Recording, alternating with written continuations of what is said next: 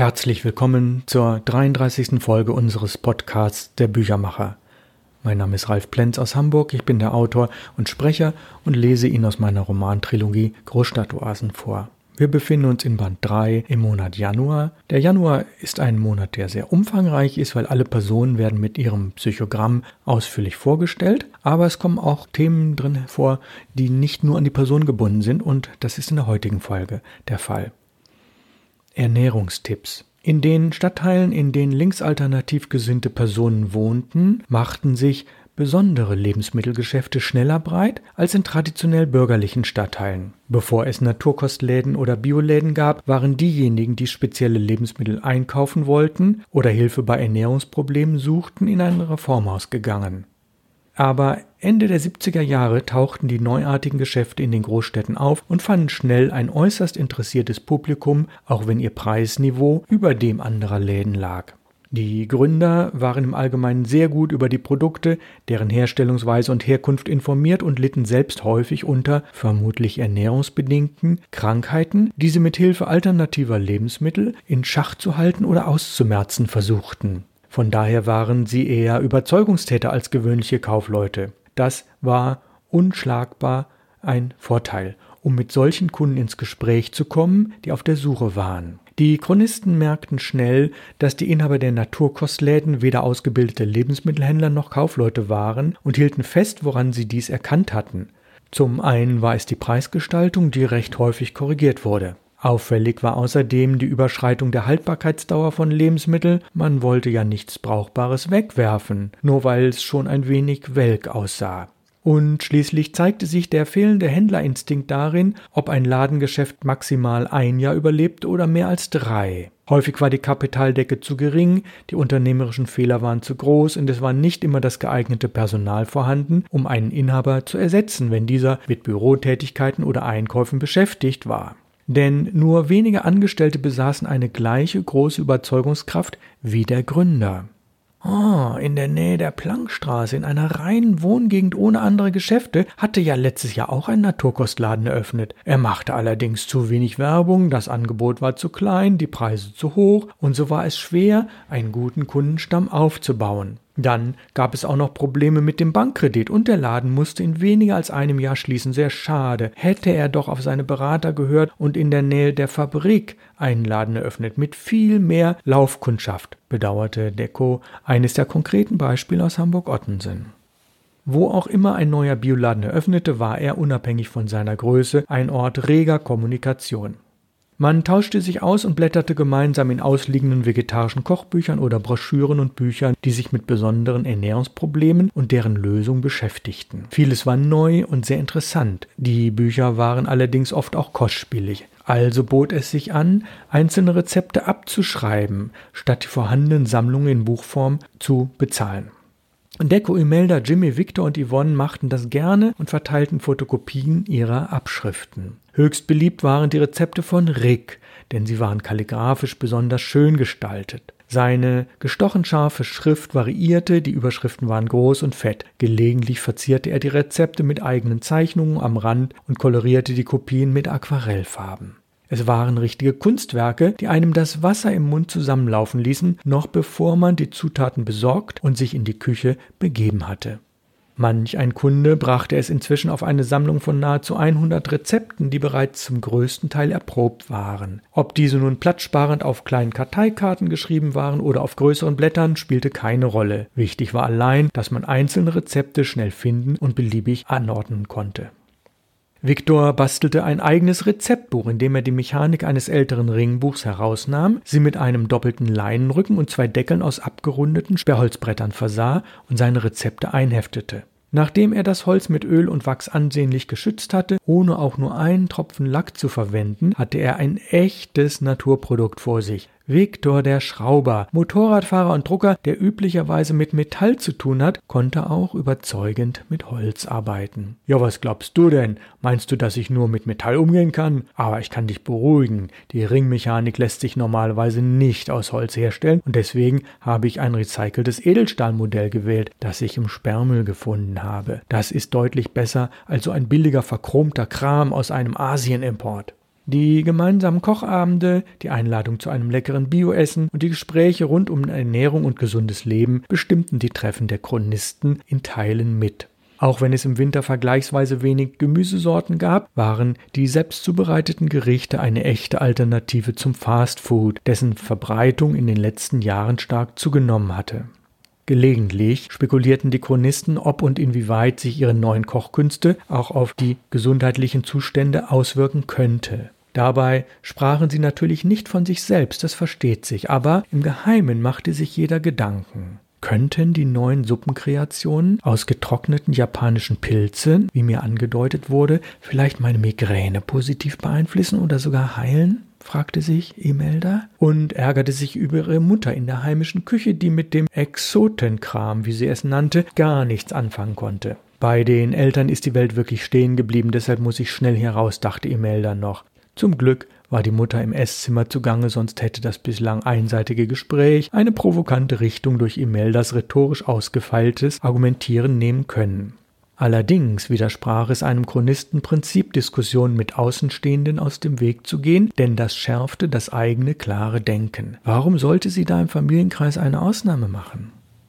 Kleiner Zeit- und Themensprung. Energisch leben. Das Interesse der sechs Chronisten am Großstadtleben, insbesondere am Stadtteil Ottensen mit der ausgeprägten Grünen- und Alternativkultur, machte sie zu einer besonderen Gemeinschaft. Dazu gehörte auch, dass sie nicht nur aktiv am Kultur- und Alltagsleben dieses Stadtteils teilnahm, sondern sich auch Anregungen aus Filmen, Zeitschriften und insbesondere aus Büchern holten. Innovation kann nicht von allein kommen, sondern braucht Anregung von außen.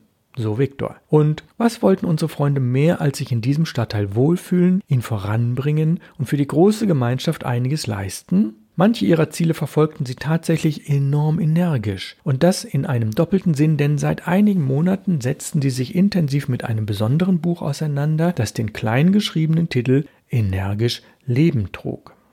Es war ein großformatiges Buch, selbstverständlich auf Umweltschutzpapier gedruckt und bot eine unglaubliche Sammlung an Themen rund um alternatives Leben. Da gab es beispielsweise ganz konkrete Bauanleitungen, wie man ein Windrad mit Batterie und Stromwandler auf 220 Volt für Balkon und Dach konstruiert und aufbaut wie man Biokompost in einer praktischen Kiste selbst erzeugt und verwertet.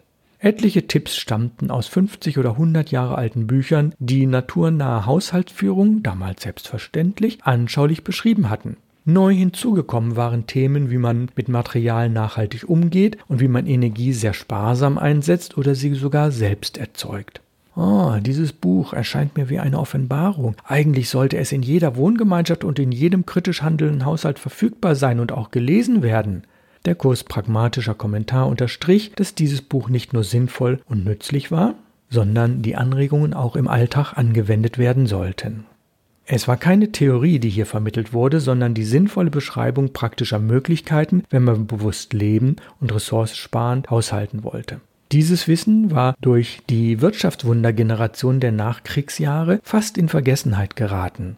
Wenn es das WG-Leben um Haushaltsdinge, Energieversorgung, Verschwendung und ähnlichem mehr geht, vergesst Rosa Luxemburg, Erich Mühsam und den guten alten Karl Marx, denn das wenige, was sie an Theorie zu diesen Themen lieferten, taugt nichts. Solche Worte aus Dekos Mund verblüfften seine Freunde.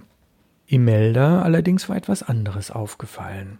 Was für eine wahnsinnige Aufgabe, ein derart umfangreiches Manuskript mit unglaublich vielen Abbildungen so zu layouten und in Schwarz-Weiß drucken zu lassen, dass der Titel nicht über 50 D-Mark, sondern unter 20 D-Mark kostet. Eigentlich ist verlegerisch eine solche Kalkulation bei einem Titel in dem Format mit fast dem Umfang eines Telefonbuchs gar nicht möglich. Es sei denn, die Auflage liegt bei mehr als 20.000 Exemplaren. Das, das ist sehr mutig. Ah, vielleicht hat der Verlag es geschafft, das Papier besonders günstig einzukaufen und die Druckerei und Buchbinderei davon zu überzeugen, dass sie ihm einen super Sonderpreis für dieses Werk machen, warf Rick ein. Imelda kniff nachdenklich die Augen zusammen. Wenn ich richtig nachrechne, musste jeder der beteiligten Hersteller des gesamten Buches oder der in ihm beschriebenen großen Initiativen mindestens 100 Exemplare zu einem akzeptablen Einkaufspreis abgenommen haben, um sie zum Beispiel an eigene Kunden als Jahresgabe weiterzureichen. Das wäre ja echt ein toller Deal mit rund 2000 verkauften Exemplaren, bevor das Buch im Handel erschienen ist. Was ja auch der Mund-zu-Mund-Propaganda dienen würde, ergänzte Deko. Hey, nicht schlecht. In nahezu allen WGs, die ich kenne, liegt das Buch in der Küche, manchmal sogar in zwei Exemplaren, weil Mitbewohner es gleichzeitig lesen wollen, wusste Rick, der heute wieder seinen Burgerthut trug. Es fördert die Diskussion, erweitert den Horizont und ist so praktisch, dass es in den Fingern juckt, die Dinge sofort umzusetzen. Yvonne grinste. Ja, stimmt. Dass man Regenwasser auffangen sollte, um Blumengießwasser zu bekommen, habe ich sofort übernommen. Jimmy ergänzte. Na gut, Manches zum Thema Gartenbau ist in der Stadt kaum möglich. Die Hinterhöfe sind zu dunkel und selten begrünt, der Platz auf den Balkonen viel zu knapp, aber die Kenntnis, wie ein Kompostklo funktionieren könnte, schadet ja nicht. Gecko griff nach einer Karotte, die Jimmy mitgebracht hatte. Ich muss, glaube ich, noch einmal den guten alten Marx aufgreifen. Auch er wollte ja praktische Umsetzung seiner Thesen. Wir wollen die Welt nicht nur interpretieren, sondern vor allem verändern. Und im Kleinen, zum Beispiel beim Blumengießen, fängt die Veränderung an. Das sagte er zu Feuerbach in seiner elften These. Das mit dem Blumengießen ist natürlich von mir. Er kaute.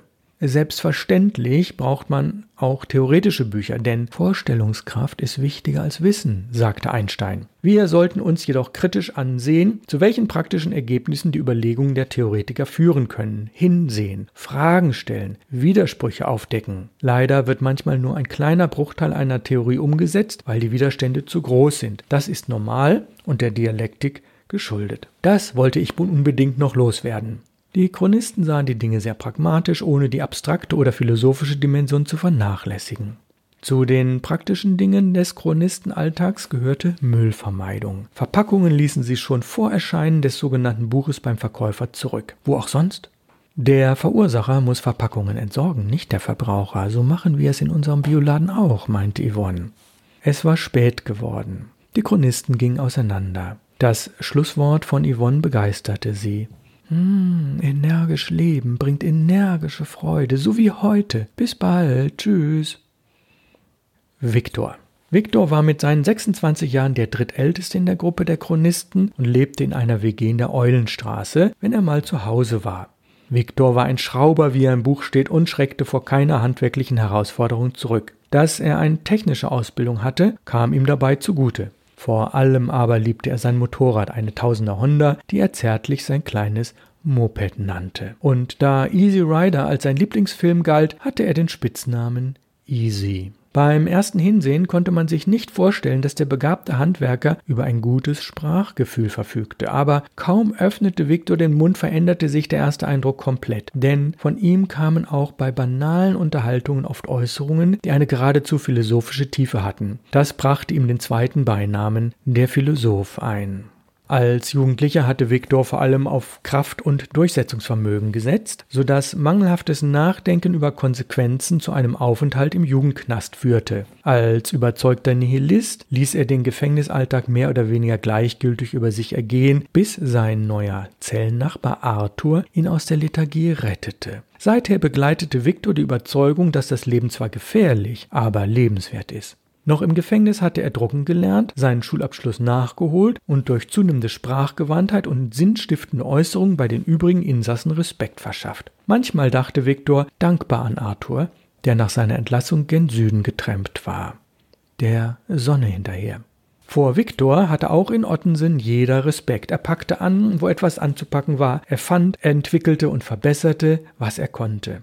Er zeigte generelle Hilfsbereitschaft ohne Helfersyndrom. Wer ihn fragte, dem half er, wenn er helfen konnte. Wer nicht fragte, der brauchte vermutlich seine Hilfe nicht, denn sonst hätte er gefragt. So jemand ließ Viktor in Ruhe, es sei denn, die Bedürftigkeit war nicht zu übersehen. Diese einfache Philosophie des Miteinanders brachte ihm im Viertel viele Kumpel und etliche echte Freunde.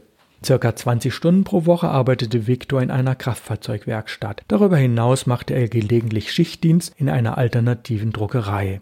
Er hatte, woher auch immer, besondere typografische Kenntnisse, über die er gern referierte und mit anderen in der Gruppe teilte, insbesondere mit Rick, dem Schreiber. Schrauber und Schreiber, besser ging es nicht. Oder wie Deko meinte, weitaus sinnvoller als Hammer und Zirkel. Und eine optimale dialektische Verknüpfung.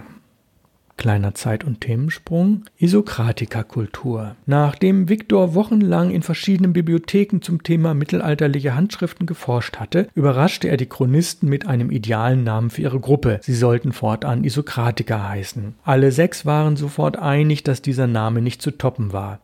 Hm, Isokratiker, das klingt verdammt gut. Isokratiker, das zergeht auf der Zunge. Nicht nur wegen der Gesprächstiefe, die wir in unseren Treffen immer wieder zeigen, nicht nur wegen der rhetorischen Wendungen, sondern insbesondere auch wegen der philosophischen Tiefe. Hm, wir Isokratiker scheren uns nicht um Klatsch und Mode, nicht um Scheinaktualitäten aus Zeitschriften, dem Fernsehen oder einer Tageszeitung, nicht um Alltagsgeschichten. Wir beschäftigen uns intensiv mit den abstrakter zu formulierenden Themen dahinter, so etwa mit alternativem Leben, Wohnen und Arbeiten oder mit bewusstem Kommunizieren. Ja, ja, natürlich kommt die Politik in unseren Gesprächen immer wieder zum Tragen, jedoch nicht die Parteipolitik, sondern die inhaltliche Ausrichtung, die wichtige Personen des öffentlichen Lebens zur Schau tragen, zu denen sie sich äußern, ob sie nun Politiker, Schriftsteller, Journalisten oder Philosophen sind.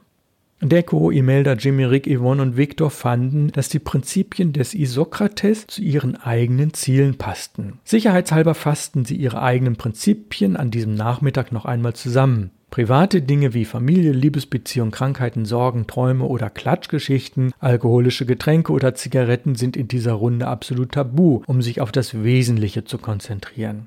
Die Gesprächskultur setzt voraus, dass jeder den anderen ausreden lässt, sehr konzentriert zuhört, seine Wortwahl sorgfältig formuliert und dem Gesprächsthema immer die notwendige inhaltliche Tiefe verpasst. Unsere Beobachtungen konzentrieren sich auf Ottensen, denn hier entsteht beispielhaft eine neue Alltagskultur. Dass sie sich überwiegend um den Stadtteil Ottensen kümmerten, stimmte nicht ganz, denn sie betrachteten auch landesweite oder globale Trends als wichtige Themen, die ihr Leben langfristig beeinflussten. Wie beispielsweise die Frage der in ihren Augen völlig unsinnigen oder gefährlichen Atomkraftnutzung oder Themen der alternativen Ernährung, der Energieerzeugung, der Verschwendung von Ressourcen wie Öl und Steinkohle, Fragen des Umweltschutzes oder des Umgangs mit Gastarbeitern und deren Familien, wie damals Migranten noch genannt wurden. Die Isokratiker waren verdammt glücklich und stolz darauf, einen identitätsstiftenden Namen gefunden zu haben. Einig waren sie sich auch darüber, dass ihre Prinzipien nicht in Stein gemeißelt waren, sondern sich im Laufe der Zeit je nach Erfahrung wandeln konnten. Aus diesem Grund verstand es sich auch von selbst, dass nie ein Isokratiker auf die Idee gekommen wäre, die Grundprinzipien schriftlich festzuhalten. Kleines Kapitel zum Schluss für heute. Kultur im Fokus. Wo auch immer kulturelle Veranstaltungen stattfanden, ganz gleich in welchem Stadtteil und zu welcher Uhrzeit, die Sokratiker waren über nahezu alles informiert. Sie wählten sehr sorgfältig aus, welche Veranstaltungen sie besuchen wollten, ob zu zweit oder in einer größeren Gruppe. Ihr Fokus lag dabei auf kostenloser oder preiswerter Off-Kultur, nicht auf der Hochkultur mit in ihren Augen überhöhten Preisen. Jimmy mit seiner Vorliebe für Opern fiel ein wenig aus der Reihe. Seine Erzählungen von den Aufführungen konnten auch andere Isos begeistern und auch sie gaben manchmal positive Anregungen für alle. Das thematische Tiefe und Unterhaltungscharakter von Veranstaltungen einander nicht ausschließen, ist klar. Flache Unterhaltung und allzu experimentell künstlerisches, bei dem sich der Sinn manchmal nicht erschließen ließ, lagen ihnen aber nicht so. Gelegentlich debattierten sie über die Qualität von Humor, zumal hier die Grenze oft fließend ist und ihre Meinungen durchaus verschieden waren, zum Beispiel über Stücke von Molière. Ihre Treffen fanden oft außerhalb geschlossener Räume statt, auch wenn sie dabei Gefahr liefen, als Gruppe von Bekannten gesehen zu werden. Oft unternahmen sie längere Spaziergänge und genossen den sanften Wind, den Blick ins Grüne und immer wieder die Sonne. Manchmal saßen sie auf einer Bank, schauten in die Ferne und schwiegen volle 15 Minuten lang, weil sie sich an der Aussicht erfreuten. Insbesondere den Blick auf die Elbe empfanden sie als sehr entspannt, vor allem wenn von Zeit zu Zeit Segler vorbeikamen und nicht nur Containerschiffe. Da nicht jeder Isokratiker schon morgens früh arbeiten musste, konnte es durchaus vorkommen, dass sich manche von ihnen zu einem Morgenspaziergang verabredeten. Luxus pur. Ihnen war bewusst, welches Privileg sie hatten, zufriedenstellende Tätigkeiten mit flexibler Arbeitszeit und selten mehr als 30 Wochenstunden auszuüben. Eine berufliche Situation, die nur möglich war, weil sie breit gefächert gebildet waren. Außerdem gaben sie so gut wie kein Geld für Mode, Autos oder größere Urlaube aus und mussten keine Kredite tilgen oder gar ein Haus abbezahlen. Sie liebten ihre Wohngemeinschaften, das Kochen und nicht ins Restaurant gehen, sie liebten die alternative Lebensweise, die auf Selbermachen beruhte.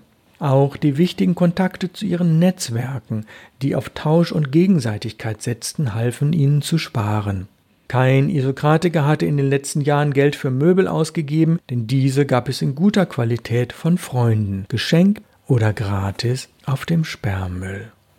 Zeitsprung in die Jetztzeit. Professor Arco. Erst mit den vielen Jahren Abstand wird mir der besondere, auch der heilende Wert dieser Freundschaften innerhalb der Isokratiker klar. Glasklar. Ja, und das ist dann auch mein Schlusssatz für heute. Denn in allen drei Büchern, und das ist sehr unterschwellig und man merkt es manchmal fast gar nicht, geht es um das ganz große Thema Freundschaft. Über die heilende Wirkung von Freundschaft, Freundschaft als Lebenselixier und Freundschaft als ein Band, als ein Bund, als eine Verbindung, die ganz viel Kraft gibt, die hält und die natürlich Krisen überstehen muss, die auch manchmal nicht ganz leicht auszuhalten ist, die sich aber immer wieder erneuert und Freundschaft eben als ganz, ganz, ganz hoher Wert. Das ist der Inhalt der drei Bände. Und wir werden sehen, wozu das dann zum Ende diesen dritten Bandes im Schlusskapitel führen wird. Bedanke mich herzlich fürs Zuhören. Bleiben Sie mir treu. Aus Hamburg grüßt Sie ganz herzlich Ralf Plenz mit dieser Folge 33 des Podcasts der Büchermacher.